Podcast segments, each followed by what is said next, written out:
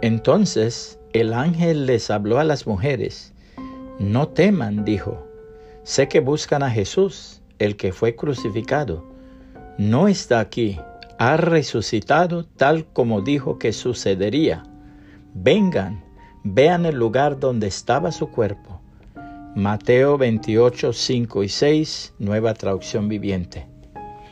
Un instante de tremenda emoción en la vida del novelista francés Emilio Sola fue aquel cuando se ventilaba en la corte el juicio del capitán Alfred Dreyfus y agotados ya todos los recursos de la defensa, el juez declaró que esa era la última audiencia que se concedía, ya que el caso estaba completamente cerrado.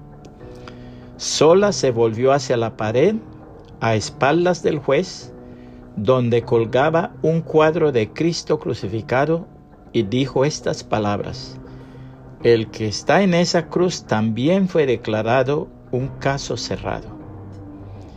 En el atardecer de aquel día en que Cristo expiraba en una cruz, para muchos en verdad aquel era un caso cerrado. Pero lo que sucedió en la mañana de aquel primer día de la semana, cuando el Salvador se levantó glorioso de la tumba, nos demuestra que para el cristiano verdadero ninguna derrota tiene la última palabra.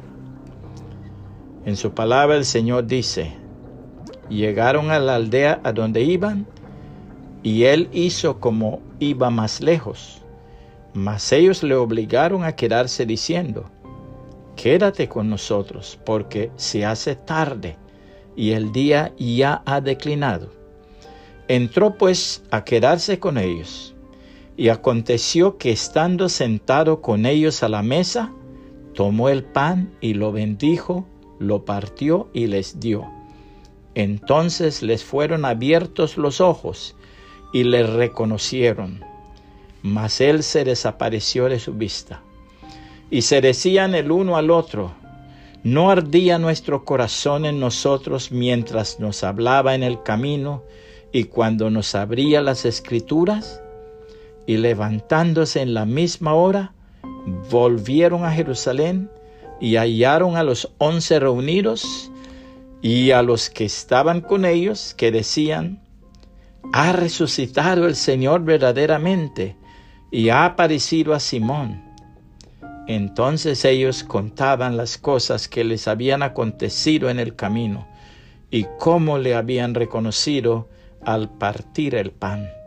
Lucas 24, 28 al 35 puede compartir este mensaje y que el Señor Jesucristo le bendiga y le guarde.